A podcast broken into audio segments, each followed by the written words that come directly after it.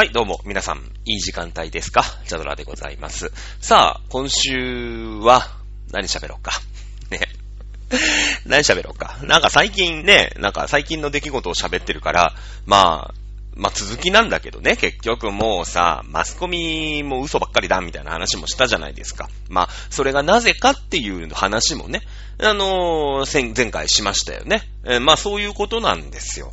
もうね、テレビ久々につけたら、やっぱり、あの、お茶戸さんの言うことは正しいなっていうのがね、よくわかりましたよね。うん。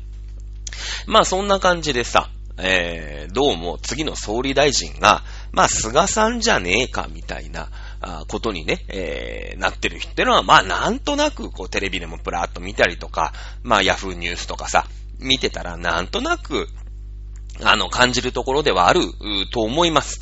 えー最初はね、あのもうマスコミ全部石場ちゃん推しだったの。石場ちゃん。これなんで今石場ちゃんって言うかって後で説明するんだけど、石場ちゃん推してたんですよ。あの、とにかく反安倍。まあ、そのからくりは前回言いましたよね。とにかく政権っていうのが暴走して何をしでかすかわからない。だから、うん、まあ、これ戦争に突入してしまったっていう、これトラウマなんだよね。うん。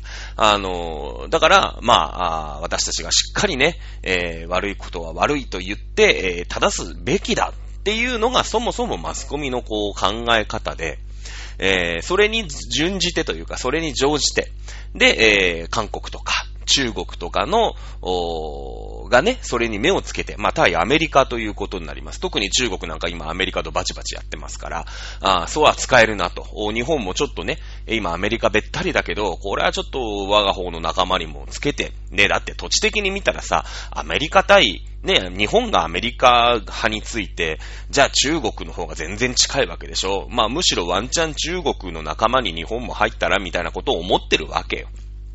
ね。で、その、安倍さんはもうめっちゃ仲いいからアメリカと。ね、アメリカ、アメリカ、アメリカで行くんだけど、まあそれが正しいと思うけどね、私はね。うん、私は正しいと思うけれども、まあマスコミってのはさ、そこ反アメリカ、ね、反、まあ安倍、ね、そして新中だよね、中国とか、まあ今韓国とか、ね、えー、のメディアとしているっていうそもそものスタンスがあるから、もうここにどんどんお金ジャブジャブ出して、ね、韓国、韓国とか中国とのこう、つながりを強くして、えー日本国民にね、こう、プロパガンダですよ。うん。あの、反アメリカ一体どうなの？みたいな。中国こんな素晴らしいんだよって。これね、よく、あの、共産主義の国がやる手なんですよ。共産主義の国が。これ、かつてのソ連なんかもそうだったし、まあ、いわゆる北朝鮮ね、えーもそうだったんですけど、あのーやっぱ資本主義っていうのに、こう対抗する勢力として生まれたんですよね、共産主義っていうのは。あのやっぱり一部の資本家がどんどん工場とかを作って、えー、私服を肥やすと。ね、お金をもう稼いで、ウハウハですよ。えーそれで、うーん、労働者はいつまで経っても、その、工場でね、労働するだけ、えーこう、格差、賃金の格差がどんどん広がって、これはおかしい。いうことで、あの、共産主義っていうのが生まれたわけなんだよね。これはまあ共産主義と資本主義、そしてまあ共産主義と社会主義っていうのが、どうも最近ごちゃごちゃになってきてるから、あのーここしっかりね、抑えなくちゃいけないんだけど、基本的に共産主義っていうのは経済の考え方です。ね、えー資本家が生まれて、まあ別にそれは株式会社でも何でもいいんだけれども、えーね、えーまあ雇う人、雇われる人みたいなのでさ、あまあ経済がね、そういう仕組みで成り立ってる。まあ日本なんかも資本主義だよね。資本を持った人が会社を起こして人を雇って、まあ物を作ったり、サービスを提供したりっていうのが、まあ資本主義。それに対する考え方が、まあ、共産主義っていうわけだ。まあ、この辺は一応私も大学で学びましたから、少しは詳しいつもりでいるけれどもね。えー、みんなで生産して、みんなで分け合えば、ね、あの、何ですか？そういうさ、過不足みたいのもないし、誰かが儲かるみたいなこともないし、えー、みんなハッピーじゃないかと。ね。あの、いうことなわけですよ。うん。で、それがまあ共産主義。で、まあ社会主義っていうのは、それによって、こう、社会全体が良くなった方がいいよねっっていう、まあ、共産主義から一歩、まあ、進んだというかな、えー、こう、社会全体の、その経済以外の部分ね、政治とかも含めて、あの、社会全体がハッピーになったらいいよねっていうのが、まあ、社会主義です。で、社会主義は何、いや、じゃあ反対語は何かっていうと、そうね、自由主義か、個人主義か、まあ、利己主義、もっと言うと利己主義になるんだけど、まあ、個人っていうものがそもそもあって、個人が一人一人幸せを追求することが、あ全体のね、えー、国としてみんながハッピーになるでしょっていうのが自由主義。まあ、個人主義、利己主義。だけど、まあ、ある意味それはさ、あセルフィッシュというか、えー、わがままがまかり通る、というね、えー、ことにも繋がってしまうわけなんで、まあ一長一短あるんだけれども、社会主義ってのはそういう個人主義、ね、えー、なんかに、あのーまあ反対語になります。で、日本はどこに属してるかっていうと、経済は資本主義だよね。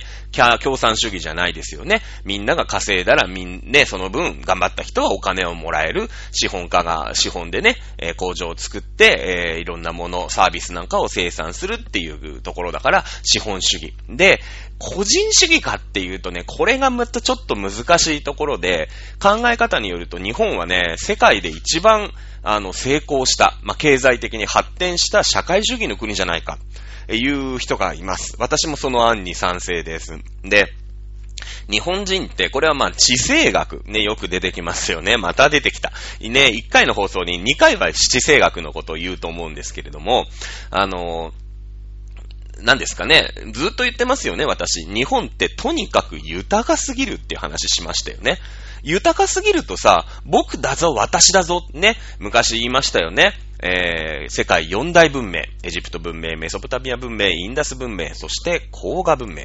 これは土地が貧しい砂漠のところに流れる川、ね、えー、砂漠のところに流れる川で生まれたっていう話しました。ね、えー、そうなんです。土地は痩せてるんです。そして、その川の利権、ね、えー、川があるってことはその近くで、えー、一生懸命、まあ農業もできるだろうし、まあ暮らしていく飲み水、生活用水、全部川に頼ってるんですよね。うん。だから、その、その川というものの流域、まあ、住めるとこは限られてるわけです。川からちょっと離れればもう砂漠なわけ。ね。エジプト文明砂漠だしょ？それからメソポタミア文明はイランとかイラクだ。ここも砂漠だよね。うん。メソポタ、あメメソポタミア文明ね。えー、それからインダス文明。インダス文明はもうパキスタンとかアフガニスタン。ね、ここもお世辞にも土地が超えてるとは言えないよね。あ怒りのアフガンね、ランボー3なんてね、よく見ましたけれども、そう、お世辞にも荒野が広がってて、えーね、豊かな土地とは言えない。そして黄河文明。黄河の上流はもう全部砂漠です。ね。そして、えー、緯度も高いから厳しい土地なわけ。ね。だから、そういうところではやっぱ人がまとまって、ね、えー、集落ができて、国ができてっていうところで文明がみんながまとまるから。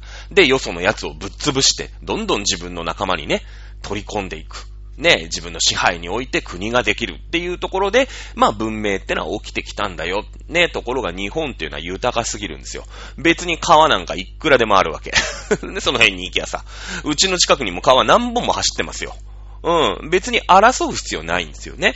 うん、争う必要ないです。だから、その、俺が俺が俺がっていう考え方って、あのー、なんていうの？ちょっと合わないんですよ。そもそも論で。これ地政学的に合わないの。俺が俺がって日本人あんま言わないじゃない。ね、その海外との文化の差を比べるときにさ、やっぱりこう、海外のね、アメリカ人とかそういう人たちは主張が強い。私はこれだ、私はこれだって言うんだけど、日本は、いや、あの、なんか例えば、ケーキどうですかって言われた時に、大丈夫ですって言うよね。大丈夫ですって言うんですよ。いや、その大丈夫ですってどっちみたいな。アメリカ人一番困るの日本人の大丈夫だす、大丈夫ですなんだって。その、例えば取引先とかでね、アメリカ人とこう、のオフィスに行って、ね、コーヒーとか出していただいて、あ、いや、結構です。いや、結構ですってどういうことなの？それに、アメリカ、アメリカ語に訳して、つって。日本だと yes、ね、アメリカだともう yes thank you なのか、 no thank you なのかっていうことでしょ。もうすぐありがとう。ね、本当に嬉しいんですよっていうことをパーンって言うじゃない。もしくは、いやいや、これで私飲めないんですとか、いや、あの、そんな本当にね、もう、あの、いりませんなのかっていうのははっきりするんだけど、いや、大丈夫ですとか、あ、結構ですとかって言うじゃない。どっちやねんね。それはね、日本人がね、俺が俺が俺がっていう民族じゃないんです。もう何千年そういう民族じゃない。ってことなんでかっていうと、その、この、この川は俺んだかんねみたいなね。この流域、川があるってことは動物が集まってくるってことじゃないですか。動物だって水飲まなきゃいけないしね。えー、だって草も生えないわけで砂漠じゃ。だから、川のあるところには動物が集まってくるわけでしょ？いいか、こっからここまでは俺んとこ、俺が仕切ってんだからお前ら入ってくんじゃねえぞ、みたいなね。ある意味、こう、野生動物の縄張り意識みたいなのが、縄張りってのはそれ、そなわち国家なわけですよ。うん。ね、えー、なので、日本人ってね、あんまり俺が俺が俺がってなんないんですよ。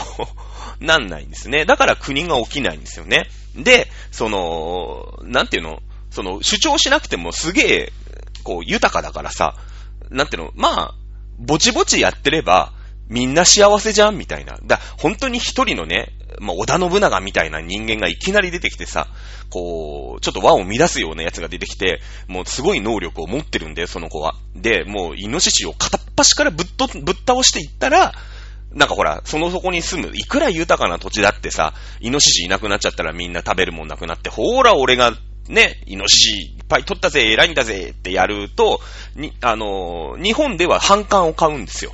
それって。いやいや、普通に暮らしてれば超豊かだから、ね、超豊かだから普通に暮らしてれば普通に毎日イノシシ取ってそれ4日間で食べて、またイノシシ行こうって言ったらすぐイノシシ捕まるやんけ、と。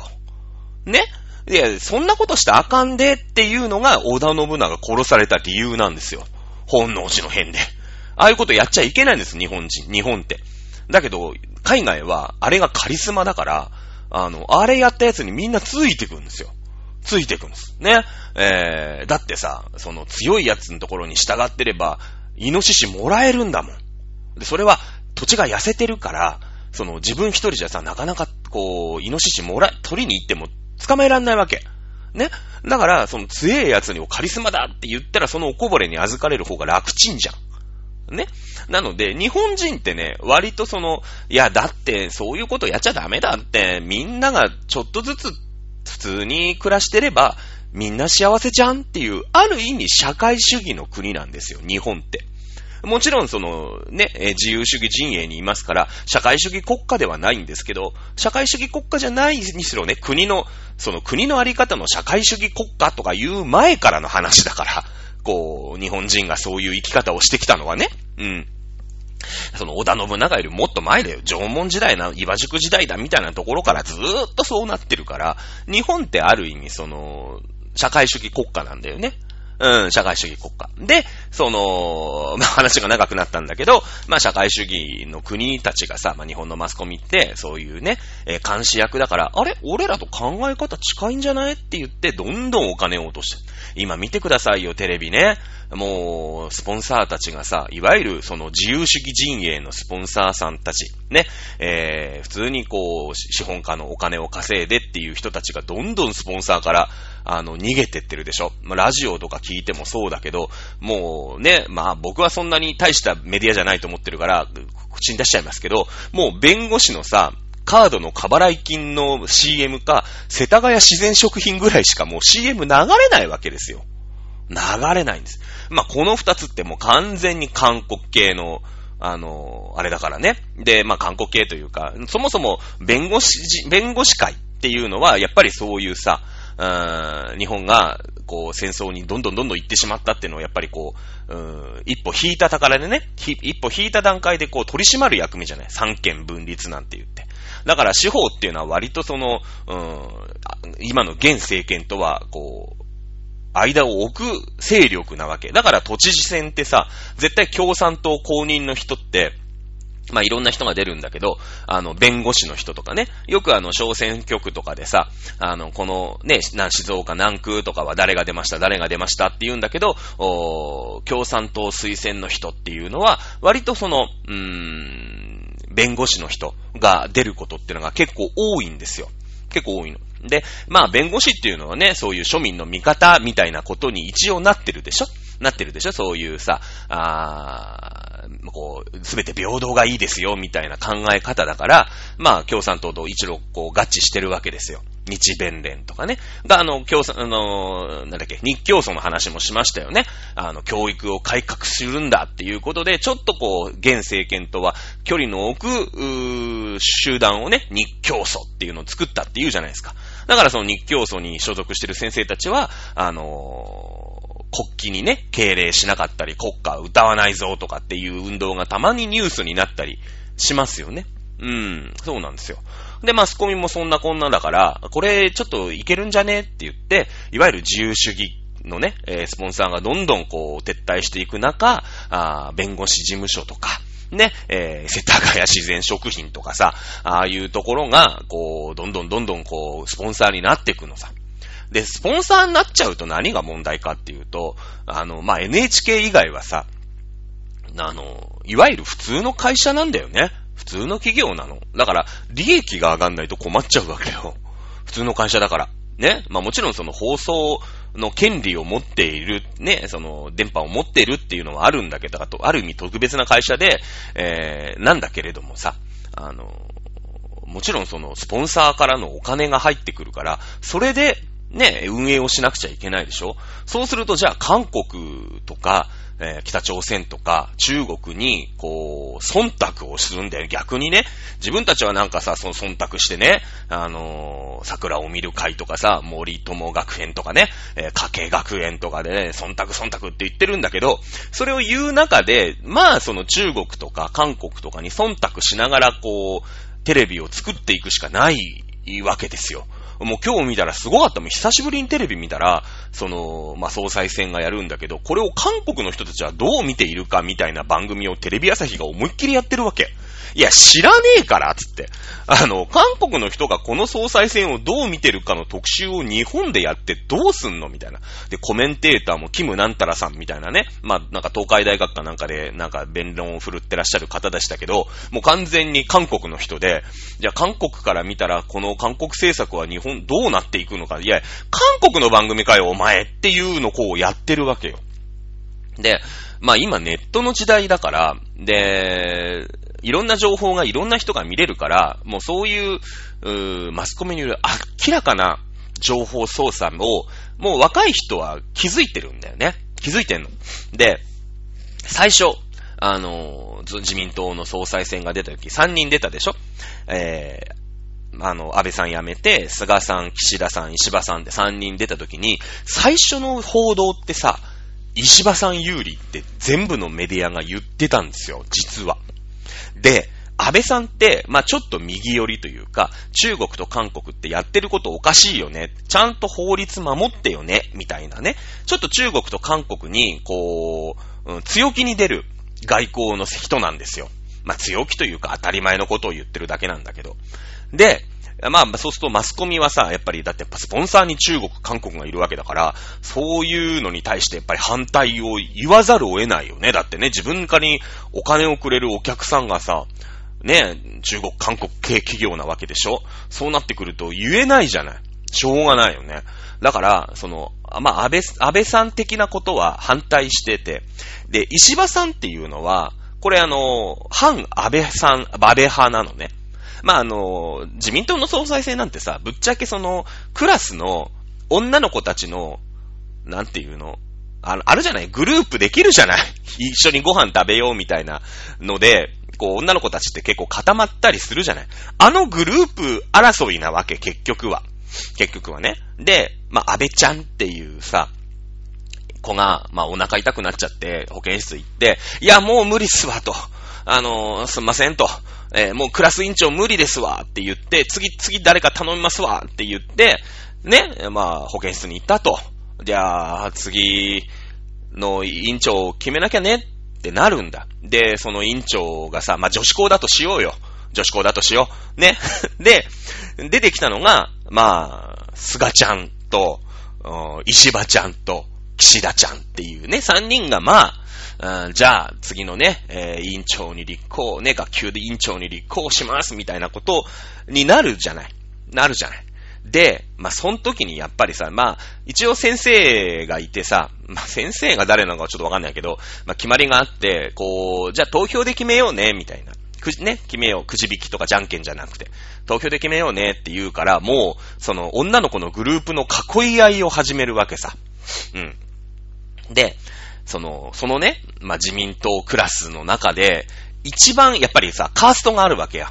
その一つ一つのグループにもあったじゃない女の子のグループでも、このグループ一番強いよね、みたいな。いるじゃないいる、いるんですよ。で、えー、今一番強いグループは、まあ一番強いグループが、安倍ちゃんだったらいいんだけど、まあそういう人もたまにいるの。本当にもう、クラス代表もやる、クラスももうまとめきる、みたいな人いるんでね。これはまあ昔田中角栄ちゃんっていう子がいてさ、すごい人だったんだけどね。あの、コンピューター付きブルドーザーっていう、まあ、異名を持つ。新潟かなんかだよね。田中真紀子と一緒だから、新潟の人なんでさ。確か一級建築士とか持ってて、結構その土木関係強くて、土建屋ともこう、知り合いがいてね。で、まあ日本列島改造論なんて言ってさ、まあいろんなところにこう、新幹線を通してみたり、トンネル掘ってみたり、結構こう、なんていうのかな、まあ悪く言う人もいたけど、まあ日本がね、えー、良くなるためにが尽力した田中角栄ちゃんっていうのがいたんだけど、えー、まあ、そのクラス委員とかにはならないんだけど、でも一番強い女子のさ、裏番長みたいなやついるじゃん。いるんですよ。ね、このクラスにもね、二階ちゃんってのがいるんだよ。二階ちゃんってのが。ね。で、この二階ちゃんがまとめてるグループが、誰を支持するか、誰を押すかで、まあ、誰に投票するかで、そのクラス代表決まるよね、みたいな感じ？なのさ。ね。で、8月29日だよね、あれね。8月20、カレンダー、カレンダー、あった。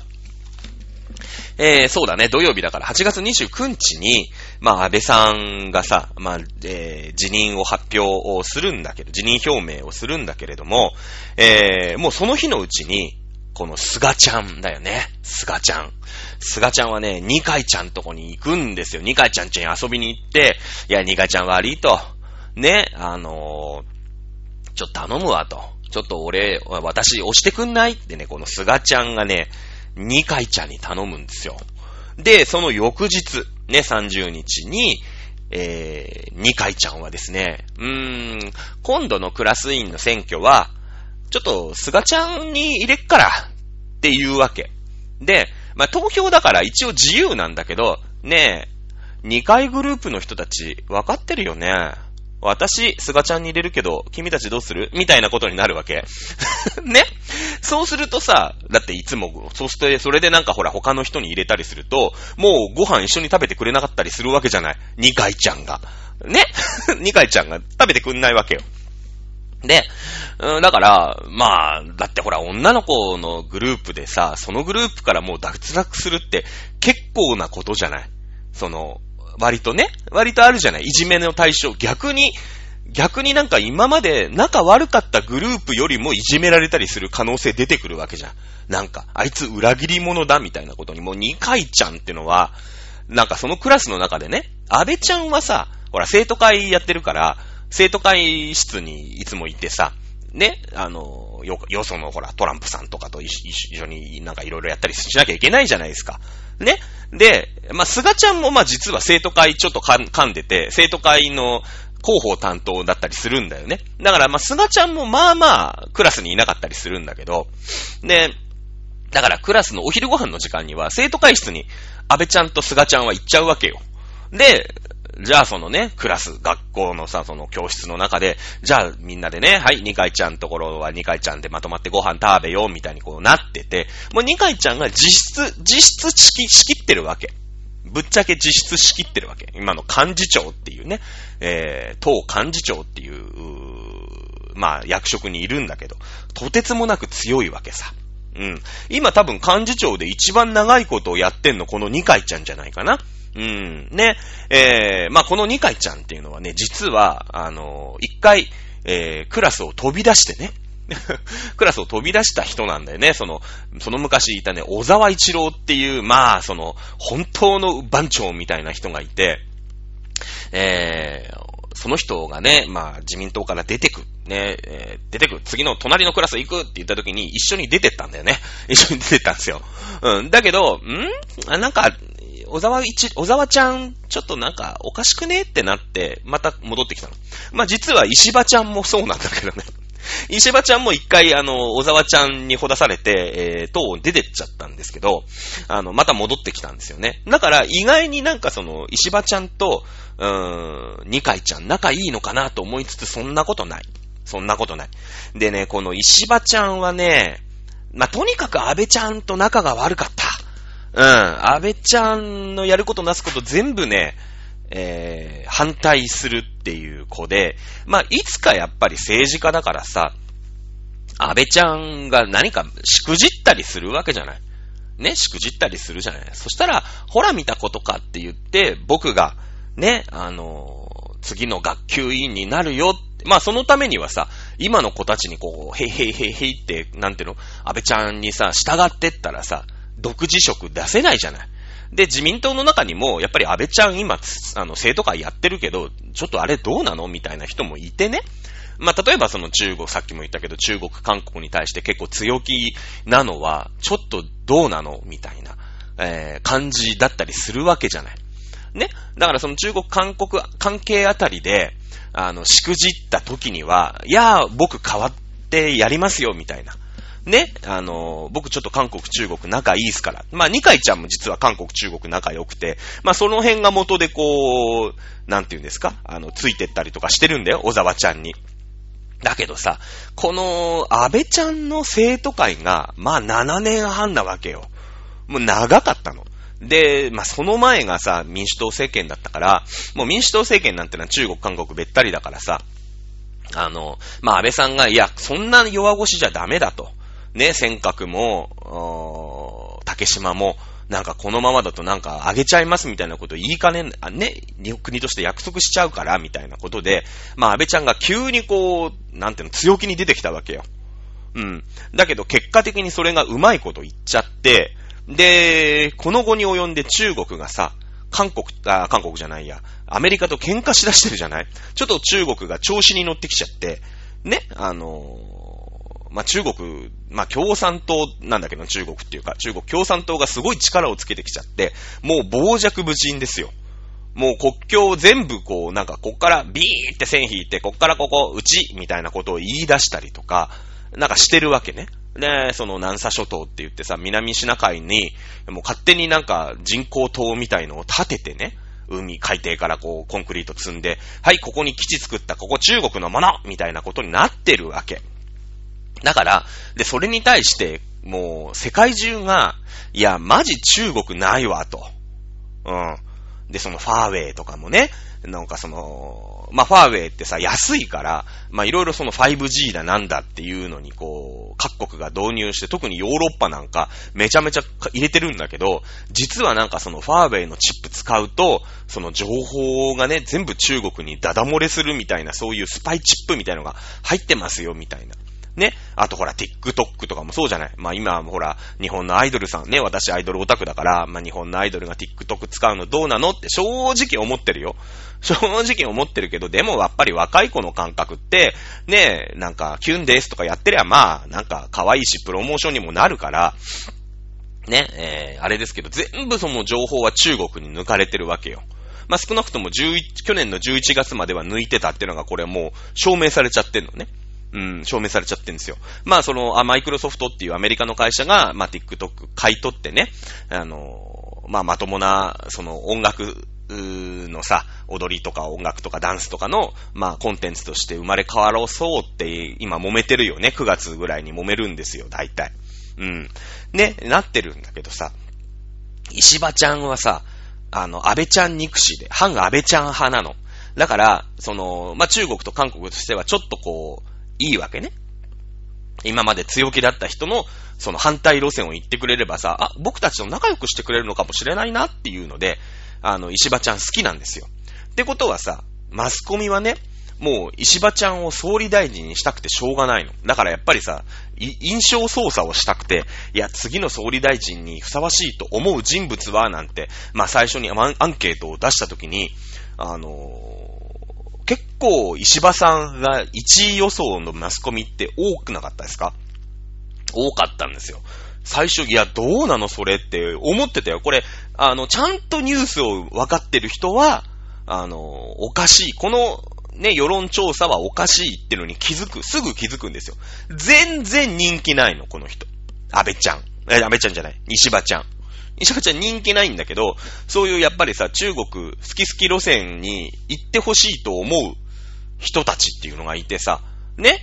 だから韓国好き好き路線っていうのに、こう、行ってほしいって思う人たちがいるわけじゃない。当然中国の人、韓国の人なんてのは。そうだし、そこからお金が流れてる日本のマスコミなんてのは、まあなんとか石破さん、石破ちゃんにね、次の学級代表になってほしいと思うから、嘘の、ね、あのー、なんか、アンケートみたいのを出して、いや、次の総理、ね、学級委員長は石破ちゃんですよ、みたいなことを平気で言うわけですよ。だけど、もうここまでネットがさ、その、反映してる時代で、まあ、いろんなことを、僕ぐらいのね、本当に僕は別に政治記者でもないし、経済学者でもないけども、もうどう考えたって石破ちゃんないわけ。もう政治でもダメ、経済でもダメ。だって、8年間やったってことはさ、ミスなくうまいこと安倍ちゃんの政治って良かったわけ。もうそれにみんなが安倍ロスになっちゃってるわけよ、正直。あの、安倍さん、や、ね、まあ確かにワインでやいのやいの言ったけど、総じてやっぱり経済も良くなってきた。株価7000円から3万円になったわけだからね。うん。なったわけだから、その、いや、やっぱり安倍ちゃんって良かったよねって言って支持率もさ、いや、その安倍ちゃん当たり前みたいになってたから、その30%とか34%とかになってたんだけど、最終的に安倍さん辞めますって言った時に、もう60%ぐらい安倍さん支持します。ね、安倍ちゃんの政治って、まあなんだかんだ文句も言ったけど、俺らハードル上げすぎたよね。いや、よくやったよねっていうことになっちゃってた。なっちゃってるんですよ。ね。で、まあそういうのでさ、あのまあ、それに対抗する形の反安倍ちゃん路線の石破ちゃんを、まあ、マスコミは最初すげえプッシュして、あの、嘘のね、あの、アンケート結果とかも流してさ、なんとかしたんだけど、いや、これこのまま行ったら、やべえと。もう、菅ちゃんで決まりだし、世論も安倍路線変えたくないなってみんな思ってるから、これ変になんか、あの、世論調査とかを不正にこうなんか改ざんしたのバレるな、みたいな。このまま行ったら。いや、さすがに次は菅だわって気づいちゃったんですよ。ね。で、そういう好き好き中国、好き好き韓国の有、ね、の中でも有名な朝日新聞だよ。ね、朝日新聞グループの朝日新聞が、ついに、この間、えっ、ー、と、3日だったかな ?4 日だったかな？あの、菅氏、ダントツリードみたいな世論調査を出しちゃったの。いやいやいや、朝日がそれ言い出したらさ、無理じゃん、もう。だって、ね一番石場ちゃんになってほしい新聞のもう9000本みたいなもんじゃん。朝日新聞ってのはもう韓国好き好き、中国好き好き新聞ですからね。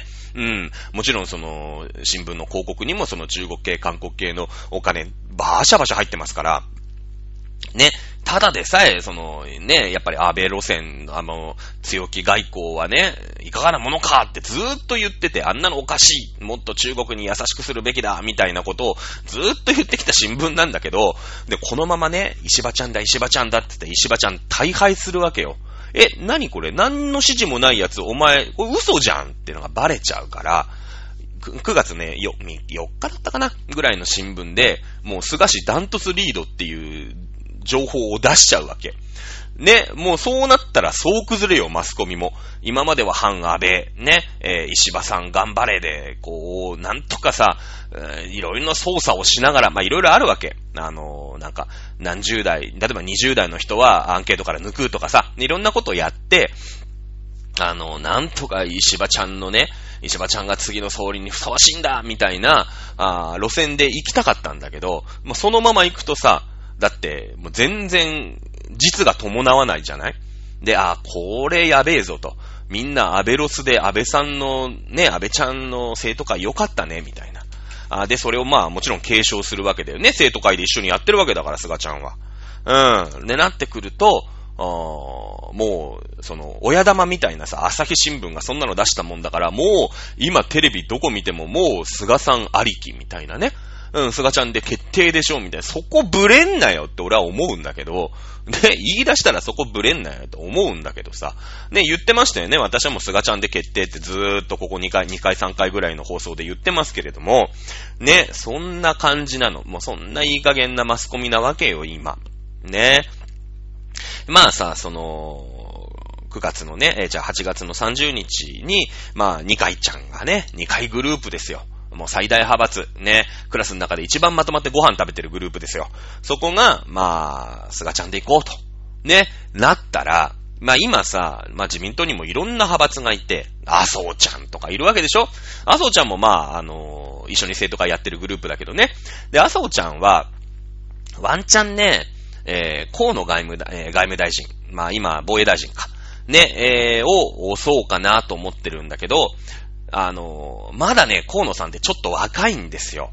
で、経験もまだないから、うーん、ちょっと早いな。で、ここ河野をして、まあ、中途半端に負けるんだったら、菅ちゃんかなってなって、もうそしたらもう総崩れよ。みんな菅ちゃん。負けたくないからね。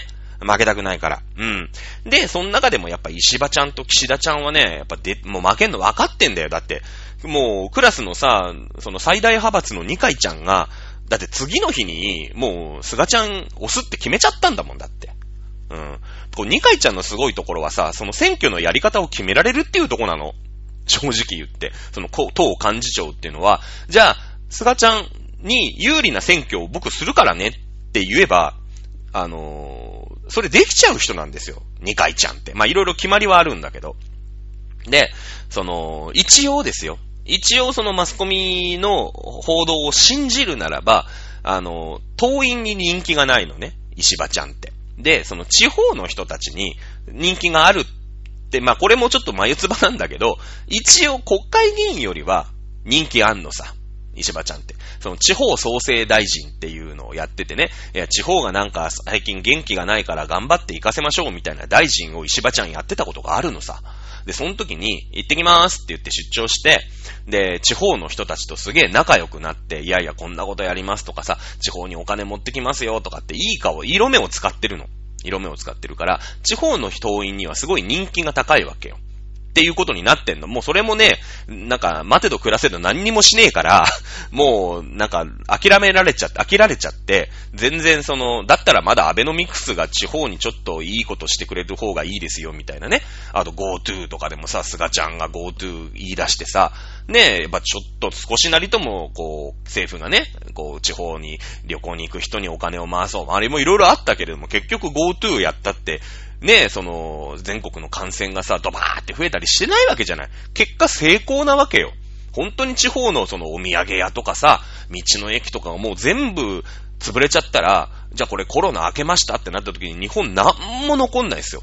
なんも残んない。で、観光立国だなんつってさ、まあ、海外からいろんな人連れてきてね、で、観光をしてもらおうっていう国になって、まあ、日本ほら豊かだからさ、いろんなとこに里山があってね、えー、いろんなところに名物があってさ、ね、あのー、便利じゃないですか、そういう観光に対して。ね。えー、で、GoTo やってさ、まあ、結果良かったわけよ。もう石場なんか何にもなんか、日本党創生大臣とか言って、こないだ飲んでいいこと言ってっけど、結局何もやんねえじゃんと。うん。ね、GoTo やってくれた菅ちゃんの方が全然いいよってのがバレてきちゃったから、で、全然今地方の人にも人気ないんだけどさ、市場ちゃん。ね。で、まあ一応ちょっとは人気があることにしよう。ね。でも、その地方党員の票は、まあ今回ちょっと急だから、ね、あのー、国会議員だけで選挙やりますよって、これ、ニカちゃんが決めるんですよ。ニカちゃんが。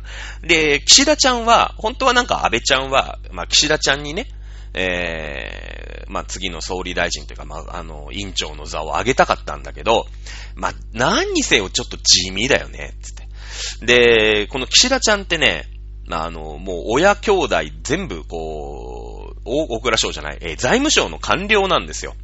で、一人だけその、一族の中で政治家になったっていう結構面白い人でさ、その、岸田さんが住んでるね、でっかい、こう、マンションは、もうみんな財務省の官僚が住んでるオクションなわけよ。オクションなのね。だから、まあ、その、今、なるにしちゃちょっと、岸田ちゃん、やばいよね、みたいな。だって今ってさ、その財務省って、結局今日本が借金いっぱいしてるのって良くないよね。だからちょっとほどほどにした方がいいんじゃないっていう考え方じゃないですか、財務省って。まあそれは僕はおかしいってずっと思ってて、日本は、あの、体内債務と対外債務ってこれまた、また話すと長くなるんだけどもさ、うーん、そうね、話す？話さない？まあいいや。外人に借金してないんですよ。外人に。あの、日本人に借金してるんですね。で、これたまにその韓国とかアルゼンチンとかでデフォルトって言って借金の利子が払えないっていうことで結構大問題、ギリシャとかになるんだけど、問題になる国ってね、外人に借金してるんですよ。で、外人に借金すると何が困るって、もう返せって言ったら返さなきゃいけないの。日本人にね、借金してる場合って、あのー、まあ、返さなくていいっていうのも変だけど、借り返してもらえるんですよね。うん。その、これは返すよ。でもこのまた、あの、借金で借りて、借りますっていう借り換え、これロールオーバーって言うんですけど、借り換えができるんです。で、借り換えができて、こう、ずーっとお金をいっぱい回していくことができるわけね。借りた状態で。うん。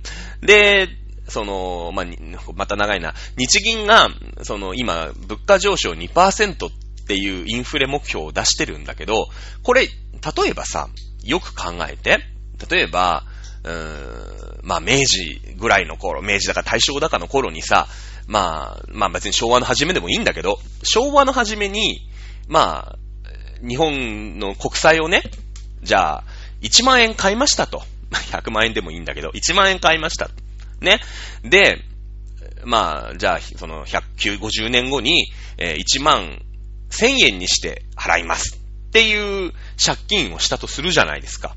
じゃあ、その、じゃあ今そのね、もら、その、僕が国債を持ってて、まあ1万1000円で、えー、もらえると。ね、する、するじゃないですか。でも、そのインフレっていうのがあるじゃない？インフレって。だから、その、昔の1万円と今の1万円って価値全然違うじゃないですか。だって、ね、わかんないけど、銭湯とかって昔40円だったとかさ、たぬきそばがね、100円だったとか、まあ、タバコはちょっと税金で上がってるからなんとも言い難いけど、まあ、物価ってどんどんどんどん上がっていくじゃない。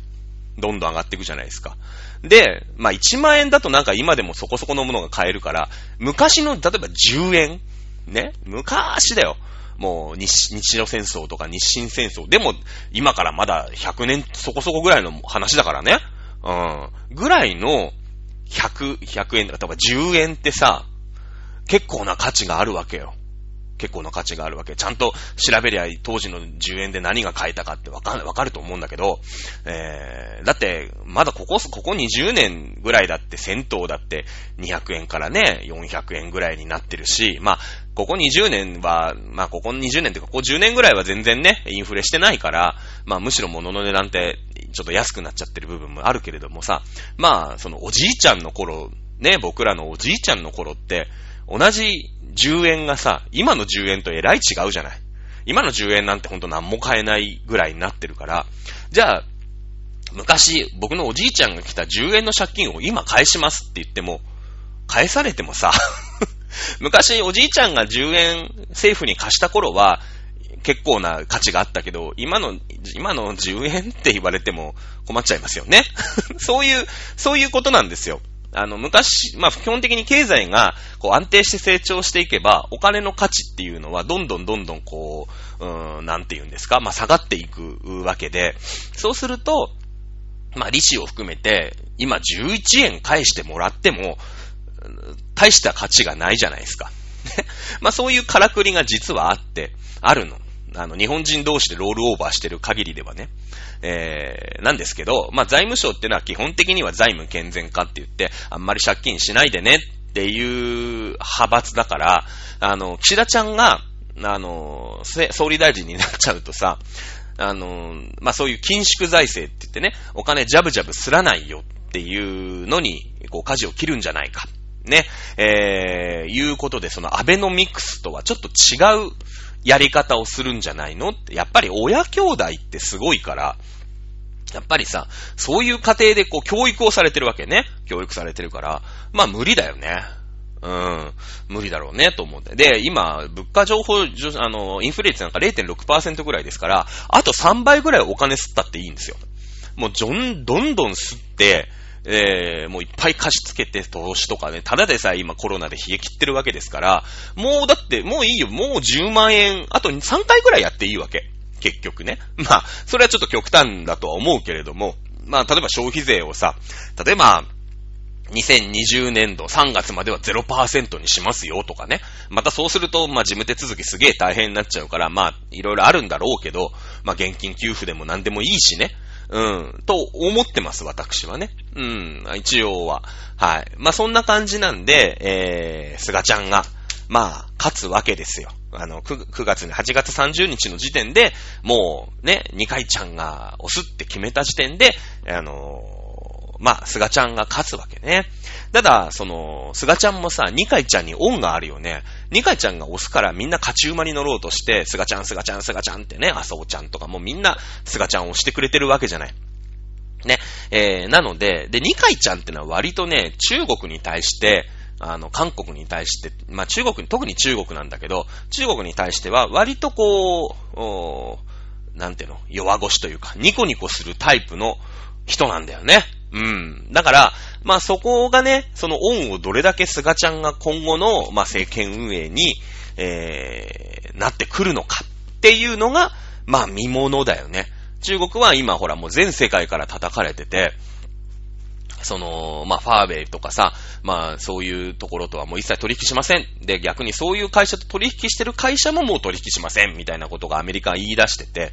で、まあ、中国ってのはもうアメリカはもうニッチもサッチもいかないから、ヨーロッパと仲良くしたかったんだけど、ヨーロッパも最後の鳥で、ね、えー、ドイツという大国がですね、これ中国と仲良しになって、なんですね。なんというのも、まあ、メルケルさんという今、鉄、えー、首相が、あまあ、ドイツのね、一番偉い人なんだけど、このメルケルさんってね、若いうち東ドイツで生まれてるんですよね。東ドイツってのは、冷戦の時に、えー、の、ソ連とさ、アメリカでこう、ど、ね、ベルリンを真っ二つにして、こっち東ベルリン、こっち右、ね、西ベルリンって言ってさ、東ドイツにいたんですよ。東ドイツってのはもうなくなっちゃいましたけど、ソ連の影響下で、えー、共産主義、社会主義の国になるわけでしょだから、その、なんていうの？もう、小さい頃のさ、上層教育がそもそもそっちだから、中国仲良くしやすいわけよ。メルケルさんが。そもそもね。だから割とそのメルケルさんは、あ、中国ね、つって、ああ、やっぱり、ね、ソ連はなくなっちゃったけど、中国は頑張ってらっしゃるわね、みたいな感じで結構中国と仲良かったの。